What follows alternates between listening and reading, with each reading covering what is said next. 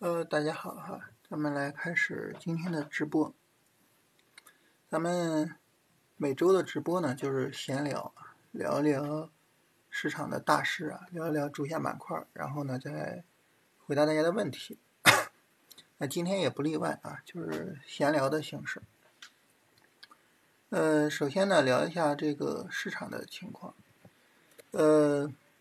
市场呢，这一周整体上还是一个持续下跌的走势啊。这是上一个周三的时候啊，上一个周三。然后呢，在这个过程中呢，上证指数基本持平啊，跟上周三基本持平。然后创业板和上周三相比较来说，是一个很深的下跌。创业板从上周三到现在跌了百分之二点多啊，然后。上证五零跌的是最厉害的，上证五零呢跌了百分之三点多，因为大家知道上证五零的背后主要是金融和呃消费，消费呢主要是我们的这个经济数据啊，消费数据不理想，然后金融呢实际上就是说在之前中特估大涨的时候冲了一把之后啊，所以你之前涨得厉害，你现在跌也跌得很啊，然后从上周三到现在啊。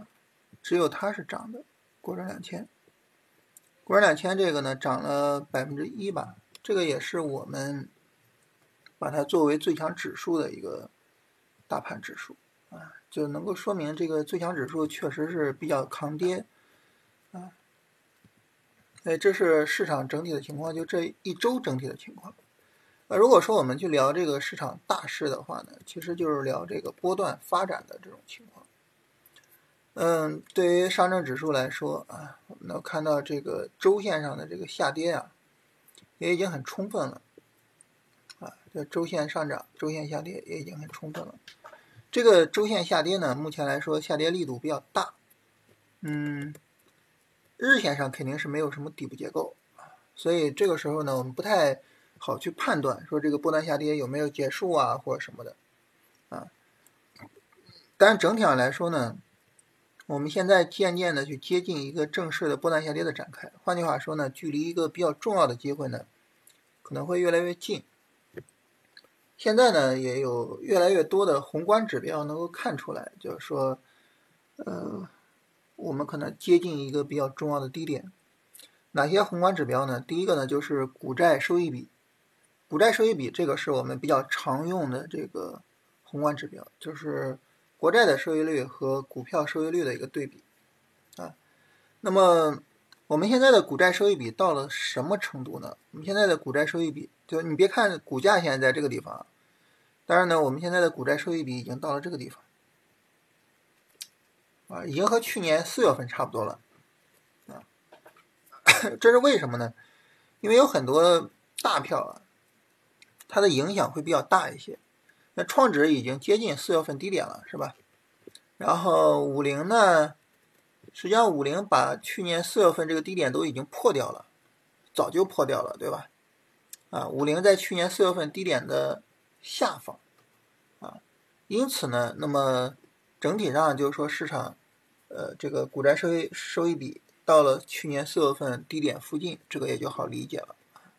因为大片跌的比较厉害，同时呢，这些大片的影响又比较大，啊，这是从宏观上第一个。第二个呢，就是，呃，现在从资金这个层面上来说，大家都知道，那个很久之前啊，我刚开始做股票的时候，那个时候有一个叫自行车炒股法。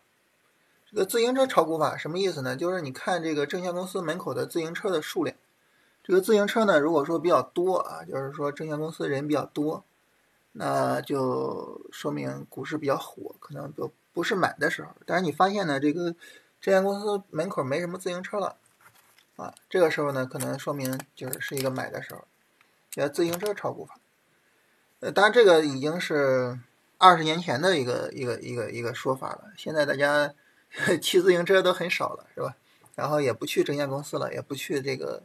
证券大厅了这个自行车炒股法呢，它有它的道理在啊。那么现在呢，我们从自行车炒股法的这个角度啊，现在也是一个比较重要的位置。怎么讲呢？就是这个基金的发行啊，基金的发行，这个基金的发行量也好，发行金额也好，呃，都到了一个比较低的一个幅度上，啊，就等于现在基金首先没有人发基金，再一个呢，发基金也发不出去，就就大家都不买基金，所以从这个角度呢，也是到了一个比较低位上，啊，就是这个从从大盘这个角度来说吧，就整体上来说呢，这个市场。呃，宏观上来说，可能是在一个相对比较低的位置上，但是上证指数是没有日线级别的底部结构的啊。呃，我们来看看创指有没有啊？创指目前还有啊，目前还有，就看看后面是持续下跌还是拉一波，是吧？目前还是有这个底部结构的，这个下跌整体来说。和之前的下跌相比，还是有一定的底背离的，啊，然后上证五零是没有底部结构的，对吧？上证五零价格 DF 刚刚创了新低，国证两千呢，它比较强，它在一个持续上涨中，啊，所以整体来说呢，这个市场，呃，你说整个下跌波段终结，目前来说不太好判断，就是没有很明确的条件，不太好判断。一般来说呢，下跌波段终结啊，一般有两种终结方式啊。第一种终结方式是什么呢？就是市场就是说很很很正常，就是说走一个底部结构，然后拉起来。目前来说并没有。第二种情况就是市场崩崩盘啊，崩盘之后呢，然后直接微起来。就这两种方式都是市场见底的方式啊。你像去年的这两种方式，我们都见到了啊。这个是正常一个底部结构，是吧？这个呢是崩盘。啊，崩盘之后直接微，啊，那现在呢没有底部结构，也没有崩盘，所以不太好判断，就可能这个波段下跌还需要，可能还有延续的空间，啊，因为你说白了，无论无论说股债收益比也好，还是这个自行车炒股法也好，它都是一个漫长的过程，你只能说现在的股市有投资价值，但是你没办法说它什么时候涨起来，啊，这是大势，就是针对这个波段。针对当前的短线呢，这个市场有走一个短线反弹的可能性。为什么呢？因为有一个三十分钟底部结构，这是上证指数啊，还是比较清楚的。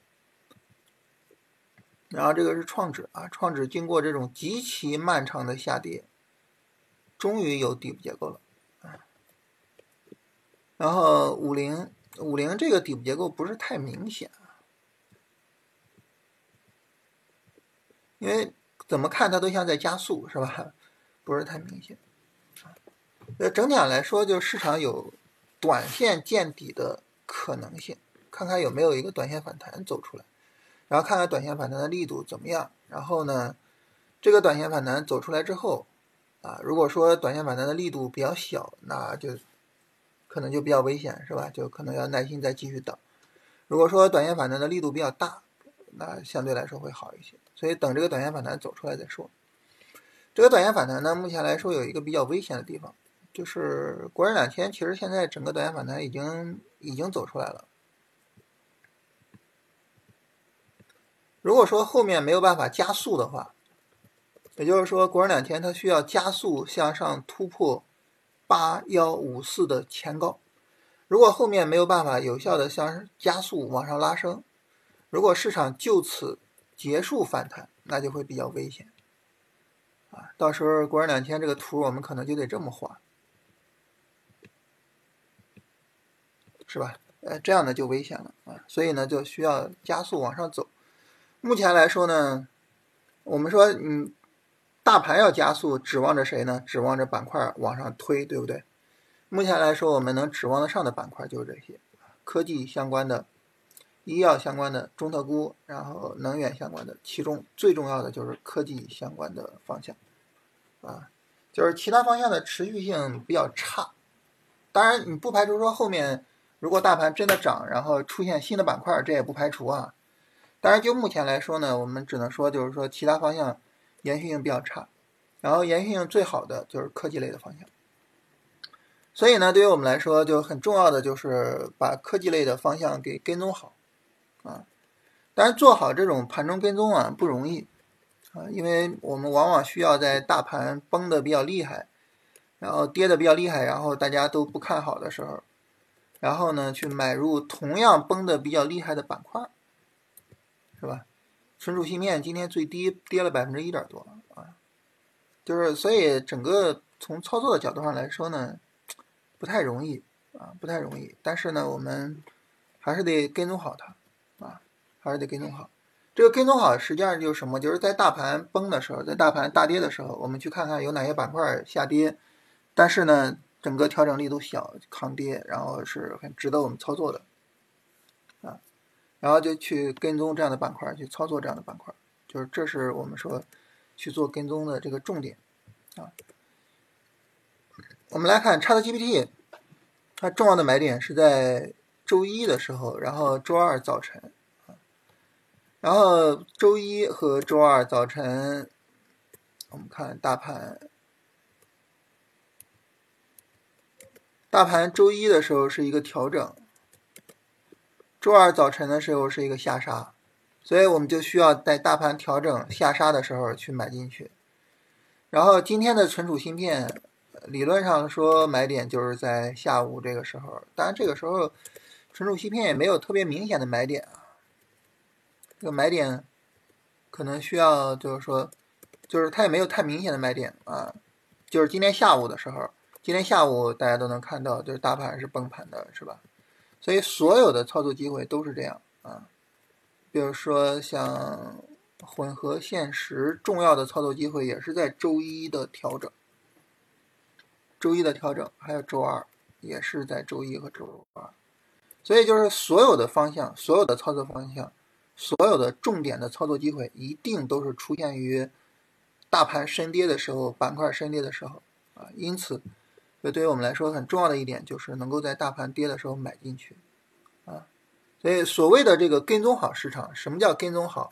跟踪好板块，什么叫跟踪好？就是在大盘深跌，在板块深跌的时候，我们能做进去，这叫跟踪好啊。然后这些板块，我们简单的挨个说一下，ChatGPT。一个日线小波段有可能结束了，是吧？展开新一轮的上涨，然后 CPU 更强一些，就直接 CPU 在日线上这算走了一个 V，是吧？更强一些。然后半导体呢，目前这个在日线波段上的结构不是太充分，我们能够明显的感受到，就是这个下跌和这个下跌很明显不太匹配。啊，不是太充分啊。当然，前面这个下跌呢，三十分钟上也有 N，而且也有很清楚的底部结构啊，可以做。这是在上周四发生的一个买点，可以做，但是很明显就是不是太清楚。实际上，我们去看看上周四，大盘也是深跌的。上周四半导体的买点在这里，所以几乎所有的重要的板块买点都是在大盘深跌的时候出来的。这是一个很重要的现象，然后存储芯片就一直在涨啊，就非常强的走势。人脑工程刚刚突破了前高，啊，这个板块炒的太凶了。教育呢和 ChatGPT 的走势是类似的，一个波段调整有可能结束。混合现实刚刚突破前高，英伟达概念是今天刚出来的，机器人。然后终结了一个波段调整啊，目前呢是一个短线回调啊，一个短线回调的机会。新冠药，新冠药相对来说还在波段调整中啊，它的整个波段调整并没有完全确认结束，但它在这儿突破了短线前高啊，现在是一个短线调整的机会。中成药，中成药其实我们可以把它理解为是在一个持续上涨中，但是它始终没有什么大的加速。啊，这个板块等于是闷声发大财的一个走势。嗯，石油这个其实跟踪价值不是很大，因为在石油里边呢，其主要影响的还是就那两个股票，所以你与其看石油指数，不如直接看那两个票，是吧？呃，船舶是一个日线小波段调整，其实，在中特估里边，船舶走的是最好的。当然这是。前提啊，在中特估里边啊，然后航空是一个波段下跌有可能结束的走势，但是目前来说没办法确认。运输设备在中特估里边走的也是比较好的还是一样啊，就是中特估里边，旅游刚开始拉，但是旅游这个走势呢，它在波段低位，然后波段上日线结构也不充分，这个不是太好处理。火力发电持续上涨的一个调整，基本上就是这些啊，就是总体来说啊，科技类是最重要的一个方向。总体来说，科技类是最重要的，其他方向的盈利能力可能比科技类要差很多。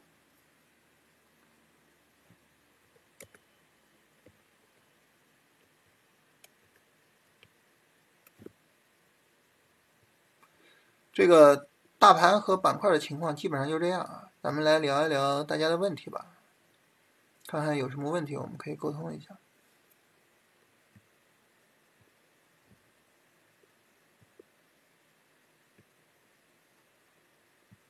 呃，基金如果只会收费和亏是没有人买，这个怎么说呢？就是一定程度上也跟行情有关系啊，嗯。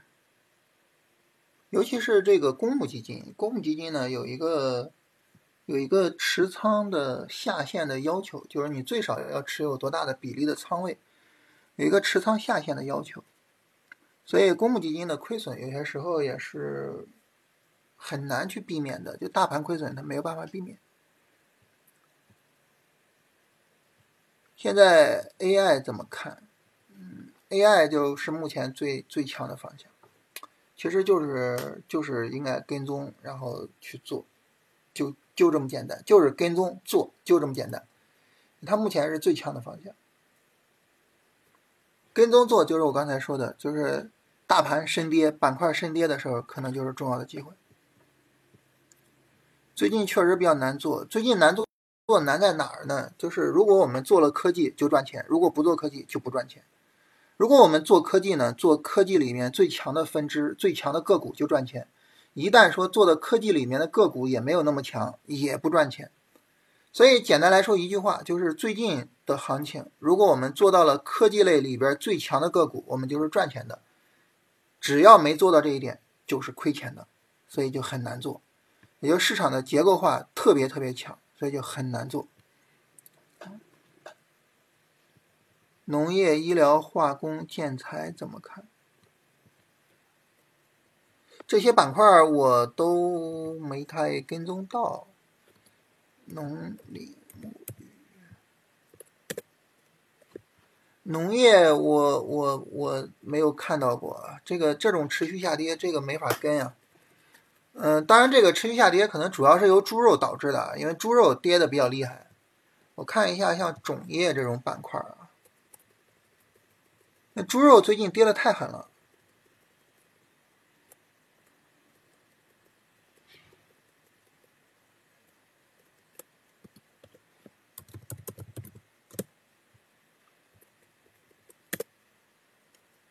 中啊，这也是持续下跌的，就等于这个方向就整体上就持续下跌，这肯定没法做。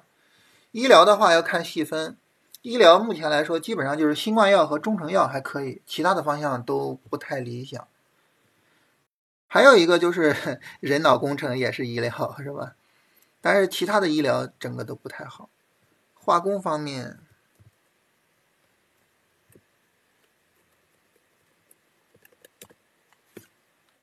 也是持续下跌的，这没必要看啊。建材、电力没有问题啊，电力是可以跟踪的啊。电力最近也有挺多的逻辑。啊，你包括像这个建材也是持续下跌，这都没必要看。呃，你像电力呢，它最近有好多个逻辑。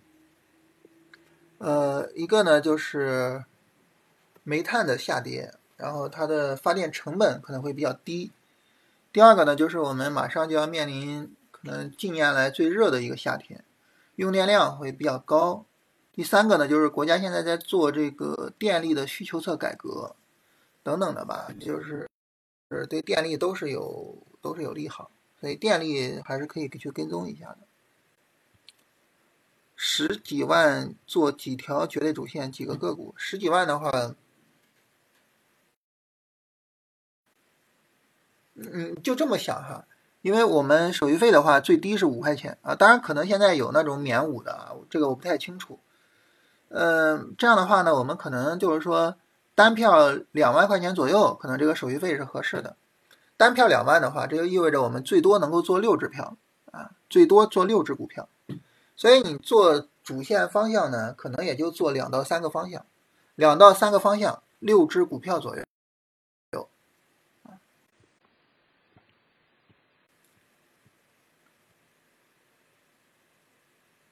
中概互联网怎么看？也算科技类，最近下跌太凶了。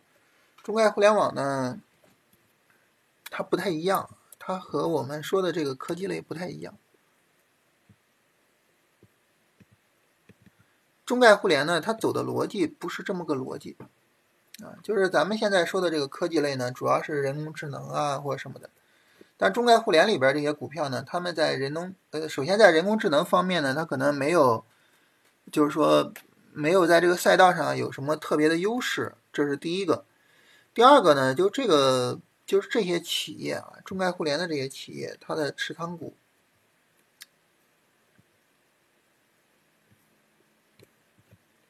它的这些持仓股呢，你像腾讯也好，阿里也好，就是这些这些企业，即便是他们在人工智能上有一些动作，那么这些东西对于他们整个经营业绩，可能也没有什么彻底的扭转作用。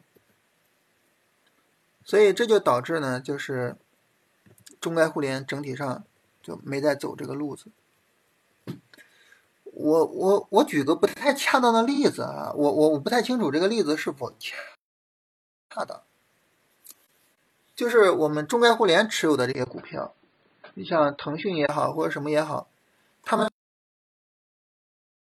们都是。呃，我们从这个 PC 的互联网到移动互联网这个发展过程中，他们都是受益的，他们都成成长为科技类的绝对巨头，对吧？那么在这个这个人工智能的发展过程中呢，它有可能把移动互联网的这些优势啊，移动互联网的这些发展的这些东西啊给干掉。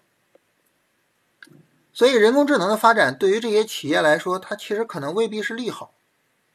就如果说他没有站在人工智能的赛道上，没有做出来就是在人工智能方面特别有利的产品，啊，当然百度现在在做，但是做出来的大家都觉得不太理想，是吧？就这个时候，他们不排除说被后来者所干掉，所以他们的走势逻辑和这个人工智能的逻辑呀、脑机就是脑科学的逻辑呀什么的，完全不是一个概念。那么对于这些企业来说，他们的逻辑是个什么逻辑呢？我觉得对于移动互联网，就是对于这个中概互联这些企业来说，我们做他们，他们的逻辑应该就是一个价值股的逻辑，就是跌的多了，跌出投资价值了，然后我去买，就跟你买银行股买什么是类似的，应该从这个角度买。为什么呢？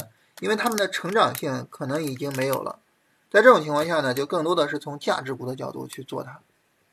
所以我是这么理解这个东西，就是当时的移动互联网的时代，他们的成长性是非常非常强的，所以我们从成长的角度去买他们。但是现在可能要从这个价值股的角度去买，就是它要跌出来投资价值，重仓持有只能死扛等周期了。哎呀，我一听“死扛”两个字，我有点头疼。我。这个就这两个字让我觉得比较担心，其他就没什么了。我觉得任何时候一说死扛，我就有点害怕。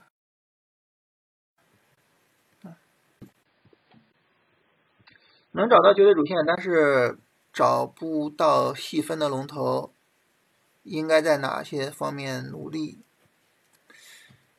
这个。可以选股宝多看一看，我觉得选股宝的那些板块做的细分还是比较细的，选股宝可以多看一看。另外还有一个工具啊，就是这个板块，就是通达信这个板块这儿啊，你点这个地方，点这个地方呢，它会有一个研究行业，一级、二级、三级。你点研究行业三级，这个时候呢，能看出来哪个细分在涨啊。你比如说，我们找。研究行业三级里面和这个半导体相关的这个 LED 和半导体是相关的，啊，它在涨，是吧？然后今天，而且今天涨得很厉害，那好，那这个就就可以拉出来跟踪一下，对不对？还有一个呢，比如说 PCB 啊，PCB 这个就不仅仅是和半导体了啊，PCB 这个这个这个涉及的面比较广啊，而且这个呃半导体方面，然后你像现在这个英伟达概念，很多和 PCB 都是相关的，就是这是一个方向啊，就是使用这个这个三级概念，这是一个方向啊，我觉得就是选股宝和三级行业。这两个搞一起，基本上就能够把这个细分找出来了。涨了不舍得出，总是被平保，这个跟我是一个毛病。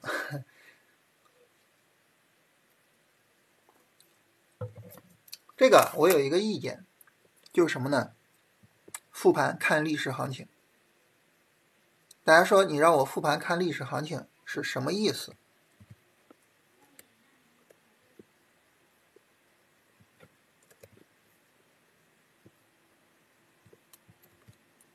我们看啊，就为什么我们总觉得涨了不舍得出平保，然后就难受呢？因为最近这一段大盘筑底的阶段，还有这一段大盘筑底的阶段，如果我们没有买到最强的板块啊，就主要就是科技了啊。如果我们没有买到科技，其他的板块行情延续性不好，这个时候呢，如果不及时的去卖掉，盈利就都归零了，所以这个时候我们就会觉得，哎呀，这个我如果说有左侧的能力该多好呀！如果说我能够及时的该卖出卖出该多好呀，对吧？我们就会这么想。但是如果我们复盘看一下这一段走势，这一段走势，大家说你为什么不不画这一段呢？我们等会儿再说啊。如果你复盘看一下这一段走势，这一段走势大盘也是在底部震荡。我们肯定也会觉得，哎呀，如果说要是我没有及时的出，可能就会被套。但其实不是，你复盘看一下就知道了。在这一段行情里面，大概在这个下跌里面，半导体开始出现。最早是这根 K 线，光刻机出现，在这儿的时候，数字经济就开始出现。到三月十七号这一天的时候，人工智能就突破了。人工智能就 ChatGPT，游戏，然后什么，他们就突破了。这几天的调整，人工智能是上涨中的回调。我把它和游戏 ETF 叠加一下，我们感受一下。我们来看啊，这是三月十七号游戏 ETF 的突破。这儿大盘回调的时候，游戏 ETF 是在很高的位置上的一个回调。这个时候，如果说我们盈利不出，你就赚大钱了，对吧？那你说，那我能不能说，哎，我在这个地方盈利不出去赚大钱，哎，我在这儿盈利出场兑现小的利润，行不行呢？不知道，我觉得很难，我们没有办法两头两头都要，只能要一头，对吧？只能要一头。在只能要一头的情况下，我们要哪一头呢？我觉得要自己习惯的那一头。既然我们习惯了涨了不舍得出，我们习惯于耐心的持仓，那我们就要耐心持仓赚大钱的这一头。这个小利润啊，就就就可以不用要。但是可以怎么样呢？就是我不舍得出，但是舍不舍得减仓呢？就我我我有这么个问题。你比如说你买了。十手吧，啊，咱咱别管一手多少钱啊，咱就假如说买了十手，买了十手，你说你让我出场，我不舍得出，那我出个两手三手的能不能行呢？这个我觉得应该问题不大，我觉得能你能出个两手三手的，把利润兑现一下就可以，对吧？所以关于这个问题呢，就是两点啊，第一个就是不用太去担心这个问题。你长期坚持一个方法，总是有时候顺利，有时候不顺，不用担心。第二个呢，就是不是可以出一部分？最后还是要说，我也是这个问题，我这个问题非常严重啊，所以我都是推损出，我大部分的持仓都是推损出来。选好板块，怎么能快速的找到领头羊？说实话，我有一个感受是什么呢？就是我们觉得比较难的问题啊，可能是最简单的。什么意思呢？你比如说市场里面主线是谁？你说需要我跟大家说现在的主线是科技是人工智能吗？不需要，对吧？我哪有说那么大能力，大家都没看出来，就我看出来了，那不瞎说吗？咱们所有人都知道人工智能是最强的，对不对？好了，那么在人工智能里边，哪个细分最强啊？在这个细分里边，哪个股票最强啊？说白了，这不用我说，大家每个人都知道，对吧？你比如说 ChatGPT，ChatGPT 谁最强啊？我们五三日涨幅排一排，很明显啊；二十日涨幅排一排，很明显，对吧？谁最强？用我说吗？不用我说。所以其实不需要特别的方法。说实话，我觉得对于主线板块，对于龙头股，难的并不是发现它，难的是什么？难的是做进去。发现它很容易，做进去不容易。怎么做进去？这个是问题。我觉得发现它不是问题。这个怎么做进去难在哪儿呢？难在有一万种能做进去的办法。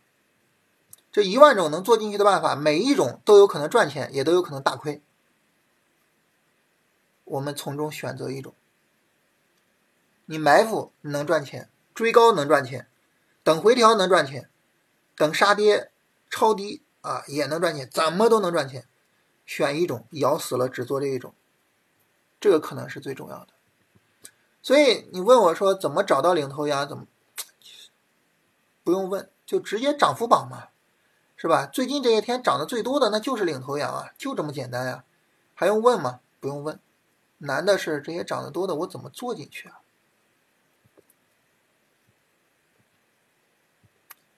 啊，那那那那你是价值投资者是吧？你做农业、医疗、建材、化工这些，那你是价值投资者。我我我们这聊的都是纯投机啊！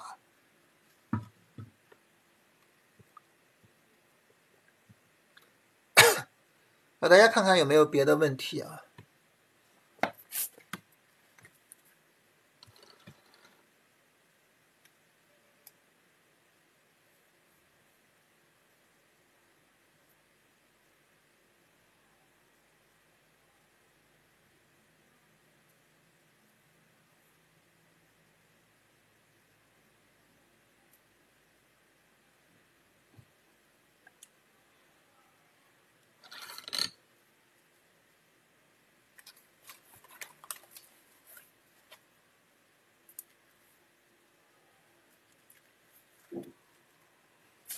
大家看看有没有别的问题啊？咱们有话则长，无话则短啊！大家如果没啥问题，我们就早点结束。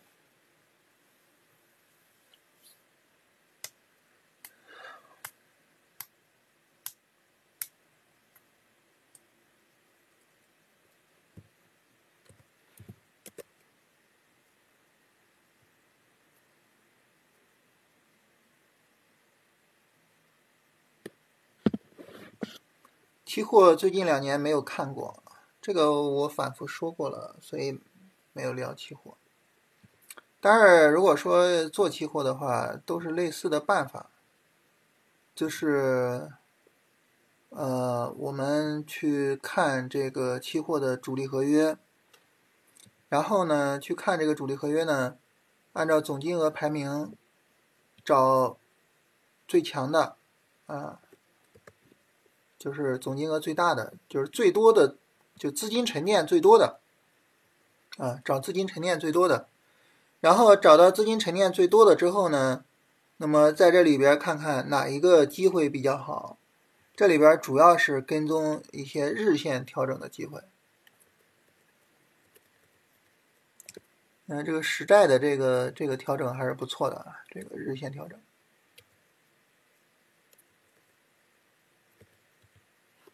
目前商品主要是空头市场，是吧？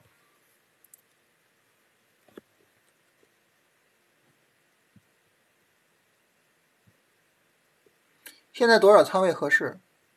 这个不同的角度不一样啊。说实话，这个这个答案真的不好给。你看，你比如说我，我现在价值投资满仓了，我我我我，有问题吗？你没啥问题，对不对？然后你从投机的角度，说实话，从投机的角度，大盘跌了这么长时间，有三十分钟底部结构了。你从投机的角度，你干满仓有问题吗？可能也没有问题。但是反过来，你说大盘跌这么厉害，我现在空仓有问题吗？也没问题。我觉得现在这个多少仓位啊，真的没有办法说，真的不好讲，因为它现在是一个波段下跌的过程。如果是短，如果是波段上涨的短线下跌，那没得说啊。现在三十分钟底部结构肯定是要满仓的呀。但现在不好说。我觉得看个人啊，看个人的风险偏好，真的不好说。另外还有一个就是，我觉得，你比如说，我们如果有百分之二十到百分之三十的仓位做了人工智能啊、半导体呀、就存储芯片呀，然后就其他仓位就是空仓的，也就是说，我只有两三成的仓位，可能都比我乱七八糟的做其他的仓位做了百分之七十要好。这也是一个角度，而这个角度我认为是更重要的角度。就我哪怕以很轻的仓位，百分之二三十的仓位去做了最优质的板块，我也比我满仓搞了一大一大堆乱七八糟的要好的多得多。所以我觉得多少仓位是一个方面，这个仓位做了谁是更重要的方面。明天有可能开门红，这个不清楚，但是确实大盘有底部结构啊。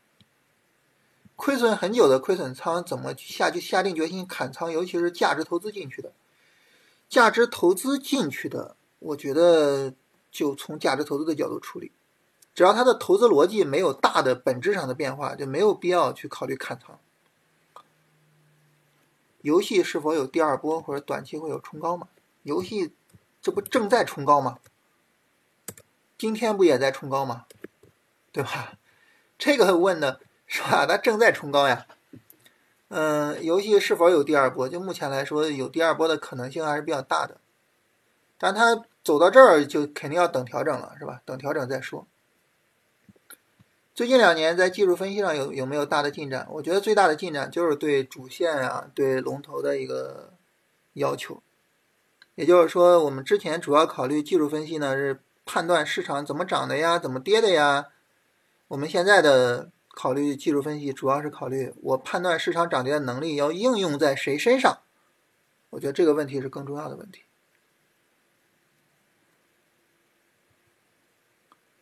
嗯，创新药，创新药，创新药从下跌的行情寿命来说，我我不知道你说的创新药是不是这个？就如果是这个的话，这个走势还可以啊，它并不算差。对吧？这个波段下跌一波反抽，一波下跌反抽，一波下跌已经跌不下去了。其实这个地方是一个可以考虑买入的位置，它的走势并不算差。毛毛是谁呀？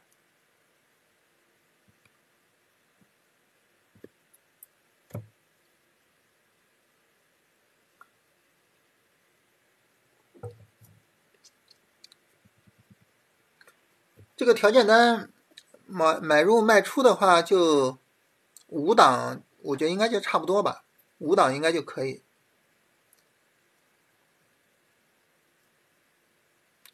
这个 是茅台，呃，茅台这个个股我们不讨论，但是这个思路有问题。我跟大家说一下，就这个思路有问题。这个这个这个问题在哪儿哈？跟大家聊一聊。就这个思路是有问题的，你不能说我上一次我犯了这个错误，我这一次就不犯这个错误，不要这么想。为什么？市场会变，市场会变呀。你就好比刚才就是大家有问一个问题，说这个我我我我我止盈止盈不到位，是吧？这个事儿怎么办？啊，然后我跟大家说，我说你这个保持一种操作方式，不要变。为什么？因为你变了的话，你会发现你好像永远是错的。你上一次涨了没舍得出，你就后悔；这一次涨了赶紧出，出来之后卖飞了，股票大涨。那股票大涨了，你说我下次一定要持有，结果下一次呢，拉一拉一下之后往下跌，是吧？就嗯，不要变，稳定一个操作思路，不要变，变是最大的问题，啊，变是最大的问题。所以就是千万不要说我上一次怎么样不对，我这一次就不怎么样了。你但凡你这么变，你会发现总是错。总是错，就是交易条件一定要稳定。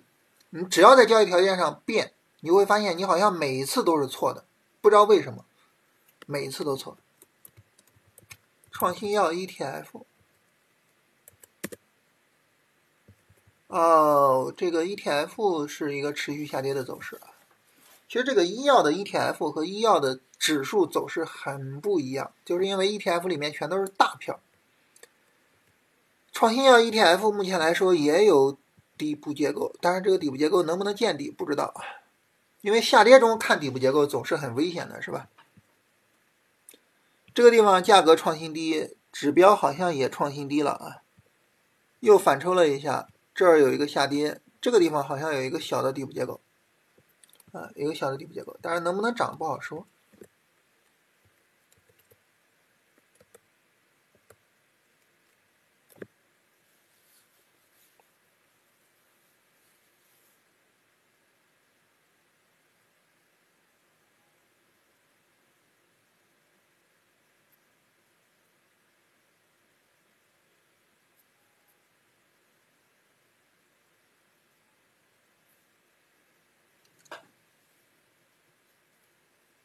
其实，交易上我能跟大家强调的就是，有自己的交易方法，然后稳定住交易方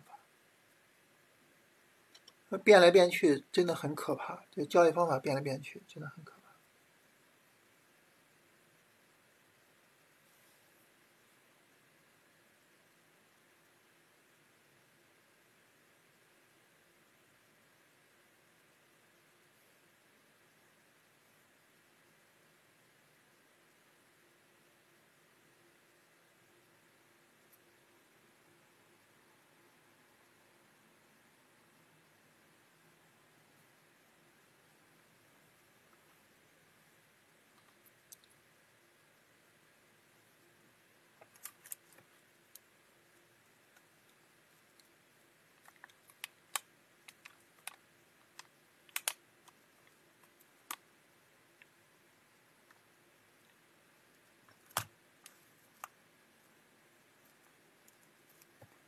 性格对投资的影响太大了，它不是大不大，是太大了。呃，首先可能不同性格的人适应不同的方法，没有说有哪个方法就是适合所有人，是吧？其次呢，我我有种感觉，就是说，不同性格的人他在执行啊，在操作上各个方面区别非常大。但是你说做交易究竟什么样的性格是好的，这个我不敢讲，我不敢讲啊。但是呢，肯定性格的区别会非常大。我们经常聊执行啊，聊什么呀？这个方面呢，我觉得性格对执行的影响是很大的。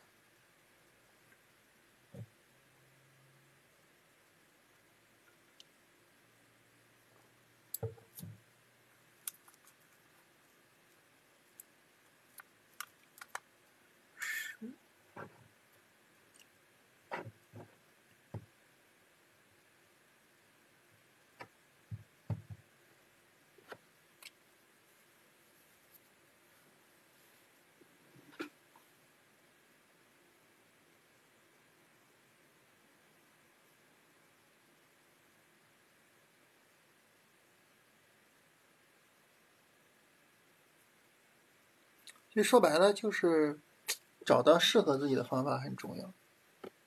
不是说别人用这个方法挣钱了，我也能挣钱。嗯，说实话，就可能别人把他的交易完完全全的跟我说，我都不一定能复制，对吧？那找到适合自己的很重要。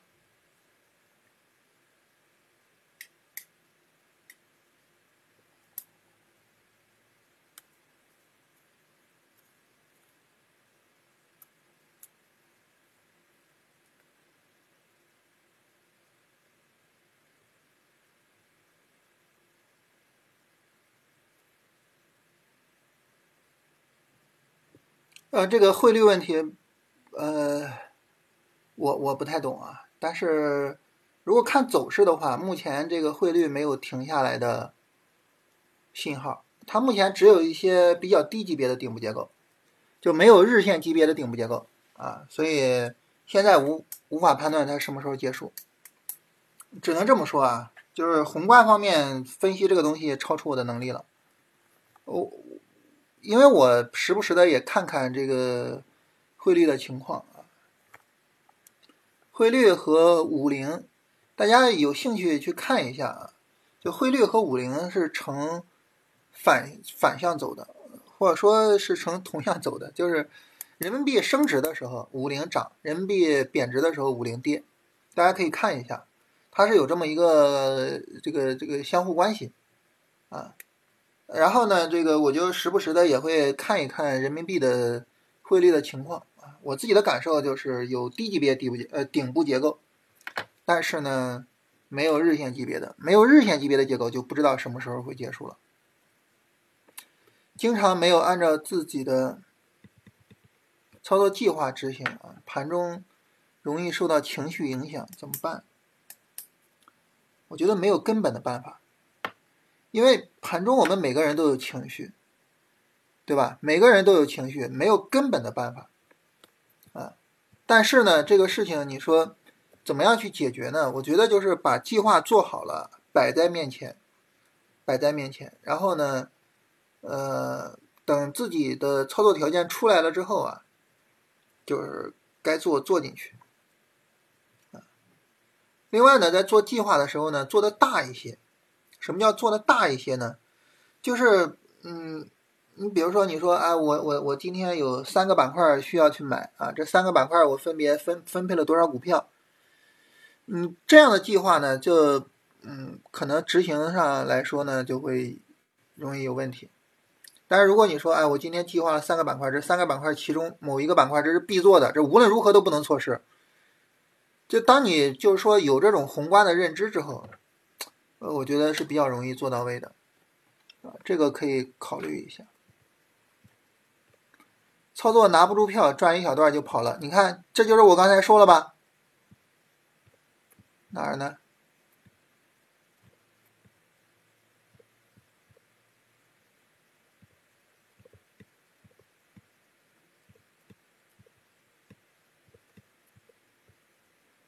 就跟跟跟跟这个问题正好反过来啊。对吧？涨了不舍得出，总是被平保，是吧？跟这个问题反过来，啊，所以你看，就是 就是大家感受不太一样，对不对？感受不太一样，啊，所以就是坚定一个方法，啊，你说拿不住票，赚一小段就跑了，怎么解决呢？减仓嘛，通过减仓去解决，啊，对于你来说呢，你是比较就是说可能，嗯，更更更喜欢兑现利润，兑现利润就兑现，啊。就是你想走想走，直接减半仓，对吧？减半仓，啊，超短是盘中买，收盘前买都可以啊。这个取决于自己的交易方法，这个没有办法完全统一啊。技术上，新能源车、环保、碳中和怎么看？反正有底部结构，但是能不能涨不好说啊。但是呢，都有底部结构。新能源车 ETF，我们随便拿一个看吧。你看它都有底部结构，是吧？而且都跌了很长时间嘛，跌了很长时间啊，一个底背离，然后现在又再一次的一个下跌，没创新低，都有底部结构。但是有底部结构能不能涨，这个不好说所以从技术上只能说有底部结构，有见底的可能性，只能这么说。但是它会不会涨，不知道。但是你说那这个时候我能不能做它呢？你看从什么角度来？你要是针对这个波段下跌去做投资去什么可以，但是如果说你说我做投机，我就想赚个快钱，为什么要做它呢？对吧？应该去做科技嘛，对不对？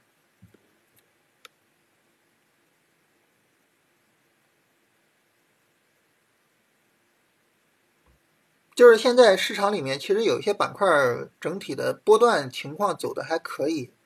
板块提前于大盘有底部结构，当然有底部结构未必涨，还是那个问题啊。你要说让它上涨，得等它向上突破了啊，突破这个零点七了啊。当然这个不同的 ETF 这个值不一样，但都一样，都都是这个高点啊，就是五月十六号的高点。等它向上突破五月十六号的高点了，到时候我们才能够说啊。但是这个事儿呢，是一个什么概念呢？就是说，呃，这是我们从投资角度。中长线角度，你要从投机的角度呢，其实就是科技，把科技做好了就行了。在大盘大跌的时候，啊，科技类的板块也有调整的时候，去找那些抗跌的个股做。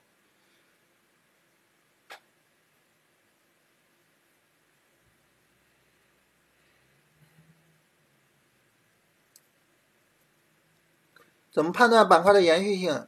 没办法判断，这个只能是它调整的时候，我们根据它的调整来判断它能不能做。你不知道啊，你事前怎么能判断呢？没法判断呀。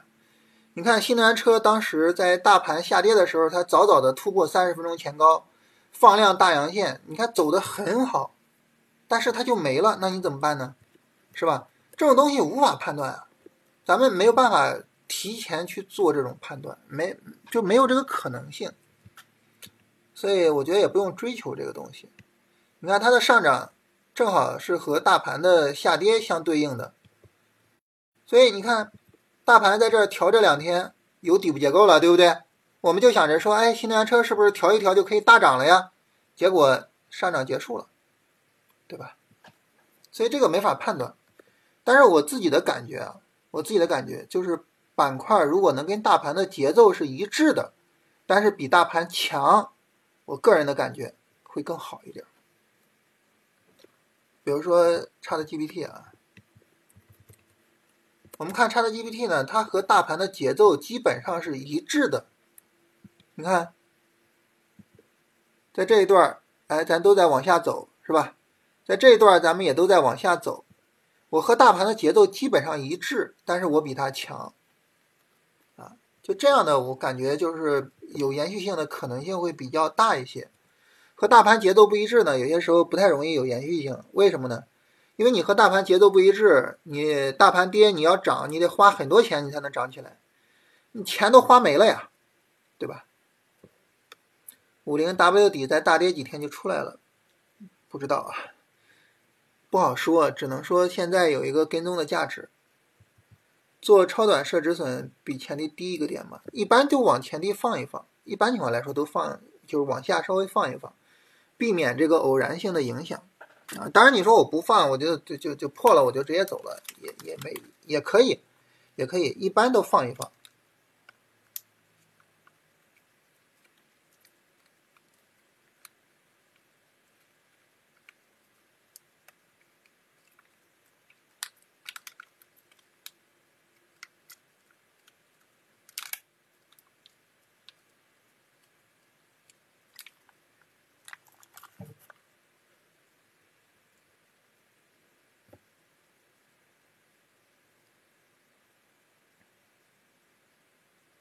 啊，咱们今天就聊这些吧。呃，下周三咱们再聊。